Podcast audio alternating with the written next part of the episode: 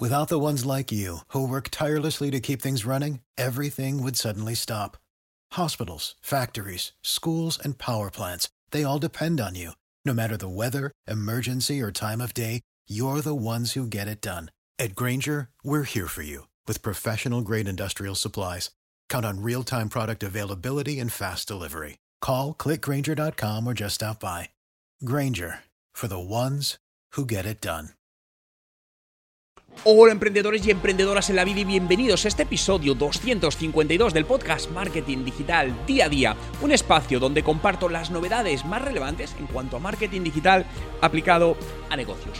Hoy traigo un documento muy interesante que ha compartido LinkedIn y que habla de los 8 consejos para teletrabajar, para trabajar desde casa sin perder la productividad. Vamos a revisar cada uno de esos puntos. Además, os voy a dejar el enlace para que podáis descargar directamente este documento. Pero antes de entrar de lleno en materia, ¿quieres conocer las 5 herramientas de marketing digital que debes usar hoy mismo y que te ayudarán a mejorar tus resultados de negocio? He creado un webinar gratuito. Puedes entrar y reservar ahora mismo tu plaza en juanmerodio.com barra webinar gratis. Hoy es miércoles 29 de abril de 2020 y mi nombre es Juan Merodio.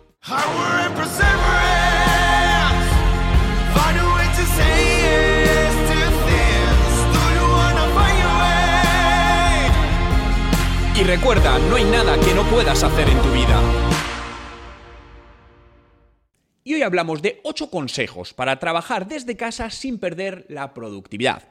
Hoy más que nunca el trabajar desde casa es una realidad. Hay muchas personas que a día de hoy es un nuevo descubrimiento, ¿no? Se han visto forzadas a hacer este teletrabajo, algunas les gusta más, otras les gusta eh, menos, pero es algo que hay que aprender, ¿no? Los que llevamos teletrabajando muchísimos años, yo creo que llevo ya casi 20 años teletrabajando, pues es algo que está normalizado, obviamente, pero teletrabajar, cambiar de, de una, un sistema de trabajo normal, de ir a una oficina con compañeros, a estar todos los días en casa, no es nada sencillo, en absoluto es sencillo, es un proceso que requiere de adaptación y de cambio. De hecho, cuando trabajamos un proceso de digitalización de una compañía o de transformación digital, uno de los puntos que se trabaja es la gestión del cambio. Y una de las partes de la gestión del cambio es la adaptación de las personas que tienen que empezar a teletrabajar.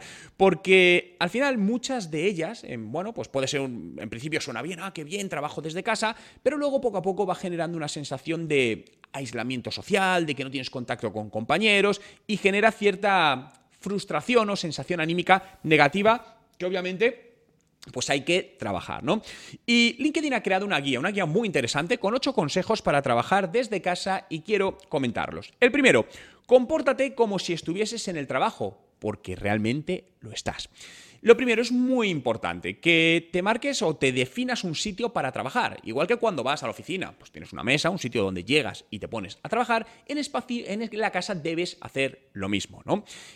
¿Qué es lo ideal? Tener una habitación reservada para trabajar donde nadie te moleste y te puedas aislar. Ahora bien, esto no siempre es posible. Si no es posible, busca tener un espacio fijo para el trabajo. Igual que tienes un sitio donde, un sillón donde te sientas normalmente a ver la tele o una mesa donde comes o cenas, debes buscar ese espacio para teletrabajar. Es importante también, en la medida de lo posible, que tenga iluminación natural y que esté bien ventilado, ¿no? Porque al final eso te va a ayudar también a trabajar más cómodo, tener ideas más frescas y encontrarte mejor, ¿no? Porque hay una parte muy importante en el trabajo y es el entorno que nos rodea, afecta cómo nos sentimos y por lo tanto a la productividad, a las ideas que tenemos, etcétera, etcétera, ¿no? Segundo, establece una rutina y busca el equilibrio entre vida profesional y personal. Y esto muchas veces cuando teletrabajamos resulta, resulta difícil, ¿no? Porque al final mezclamos las dos cosas. Estamos acostumbrados a vida profesional es cuando íbamos a la oficina y vida personal en casa, pero de repente la vida profesional se mete en nuestra casa.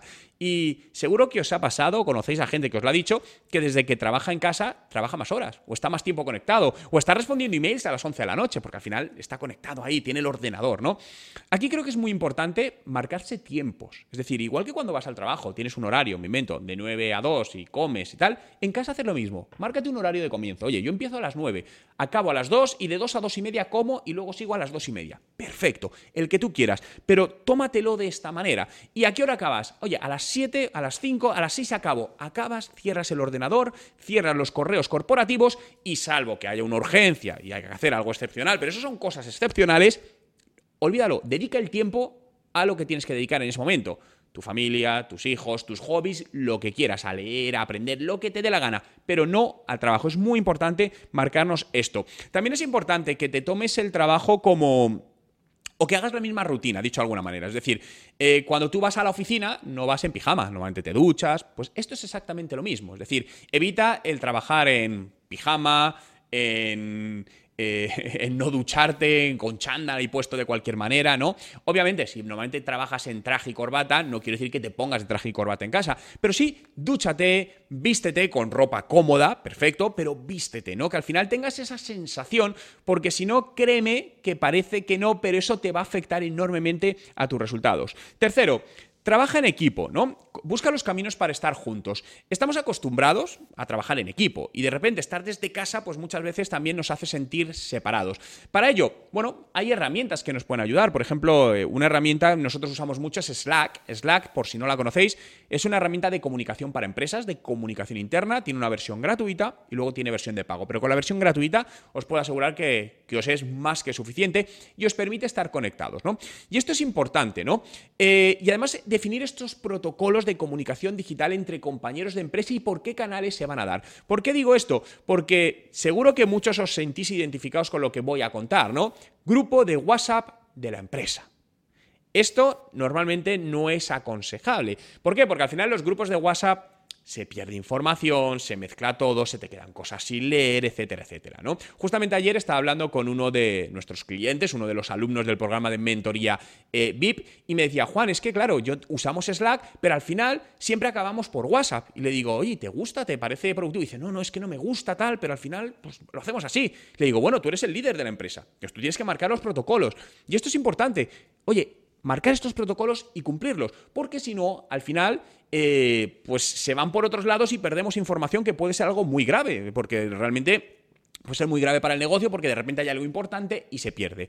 Que, con esto no quiero decir que no tengamos grupos de WhatsApp. Nosotros, por ejemplo, en, en, Juan Melodio, utilizamos Slack para comunicación interna y tenemos un grupo de WhatsApp, pero el grupo de WhatsApp es para cosas excepcionales, cosas muy urgentes, algo que requiere de una relevancia muy importante. Entonces, bueno, pues lo utilizamos, pero tenemos definido el protocolo para cada uno de ellos. Cuarto, usa las videoconferencias y menos los correos electrónicos. Eh, como he comentado en numerosas ocasiones, para mí el correo electrónico es una herramienta de improductividad. Es decir, el correo electrónico es un consumidor de tiempo enorme, sobre todo porque no lo usamos adecuadamente, ¿no? Donde nos ponen en copia o ponemos en copia a mucha gente que no tiene nada que ver, se montan un montón de conversaciones ahí paralelas que al final se pierde, vuelvo a lo mismo, se pierde información, consumidor de tiempo. Entonces, Creo que el email es una buena herramienta usada para lo que tiene que ser, ¿no? Y también el email tiene otro problema, y es que muchas veces se malinterpretan ciertas informaciones, ¿no? Porque a lo mejor lo decimos de cierta manera que no va con ninguna segunda intención, pero se malinterpreta. Eh, piensa que haces en, cuando estás en la oficina y, por ejemplo, tienes un compañero a 5 metros y le quieres decir algo, pues te levantas, te acercas a su mesa y le dices, oye, mm, María, ¿puedes hablar un momentito? Tres minutos. Sí, pa, y lo comentas cara a cara. Bien, busquemos lo mismo a nivel digital, ¿no?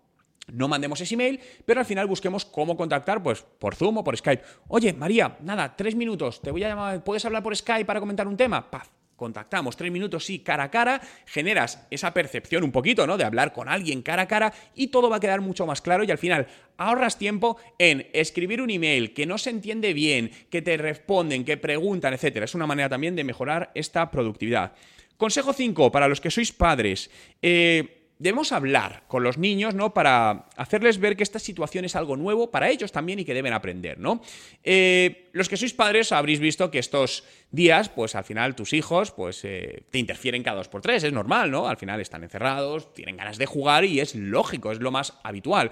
Pero al final están interfiriendo en tu manera de trabajo. Y en esto, en la medida de lo posible, y siempre y cuando los niños tengan una edad que lo puedan comprender, debemos educarles y hacerles ver que en ciertos horarios del día, papá y mamá tienen que hacer, tienen que trabajar y tienen que no ser molestados, a no ser que sea algo realmente urgente, ¿no?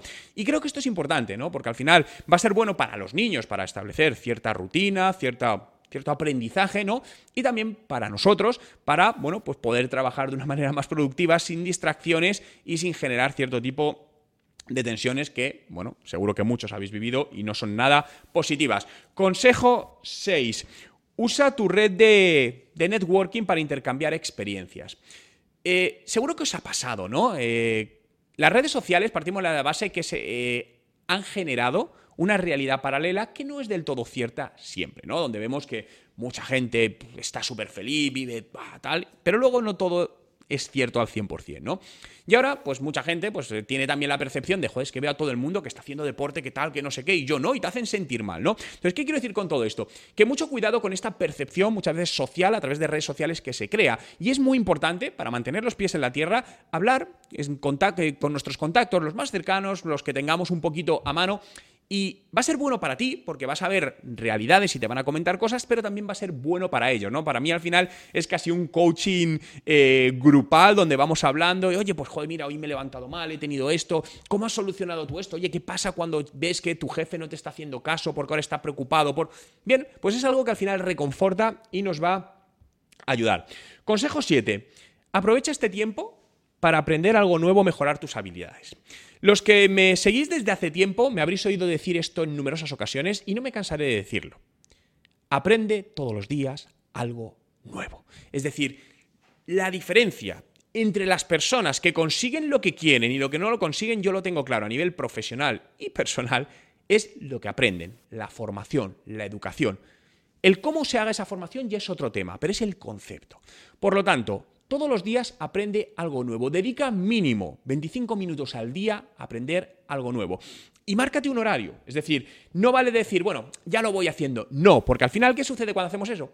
Que no lo haces. Por lo tanto, marca en tu agenda de lunes a viernes, en el horario que tú consideres 25 minutos para aprender algo nuevo. Hay gente que dice, oye Juan, pues yo prefiero levantarme media horita antes y lo dedico en ese momento. Gente que dice, oye, a primera hora en el trabajo, a mediodía mientras estoy comiendo, por la tarde noche cuando llego a casa. El momento lo decides tú, pero marca en tu agenda esos 25 minutos diarios y que nada se pueda poner encima, salvo que sea cuestión ya de vida o muerte y dices, esto es un tema serio y hay que cambiarlo. Vale, en ese caso sí, pero solo en ese caso. Y al final eso van a ser pocos días. Créeme y te aseguro al 100% que si haces esto, vas a ver lo rápidamente y enormemente que vas a avanzar hacia tus metas o hacia tus objetivos.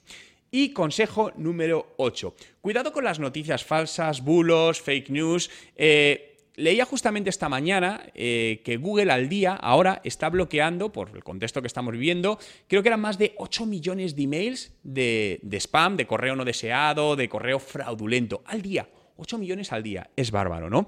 Por lo tanto, es muy importante que al final toda la información que, que captes eh, asegúrate que viene de fuentes fidedignas o fuentes fiables. Por varias razones, porque por un lado, si no puedes estar cogiendo información que te va a hacer daño a ti, porque te estás equivocando, o incluso la parte de, aprender algo nuevo. A lo mejor estás aprendiendo algo que realmente no es cierto y te estás, en lugar de ser algo positivo para ti, es malo, ¿no? Por lo tanto, siempre asegúrate que toda esa información que es relevante, eh, que viene de fuentes que realmente son fiables y, bueno, puedes confiar en ellas, ¿no?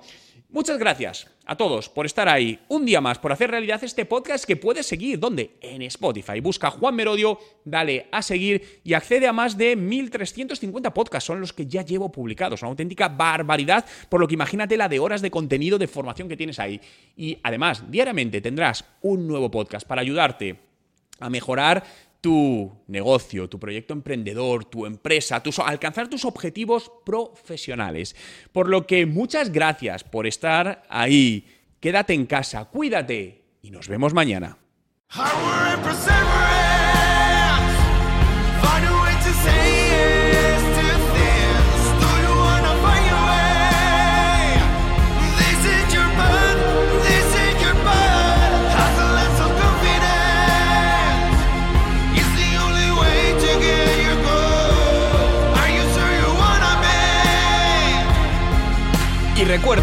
Nada que no puedas hacer en tu vida.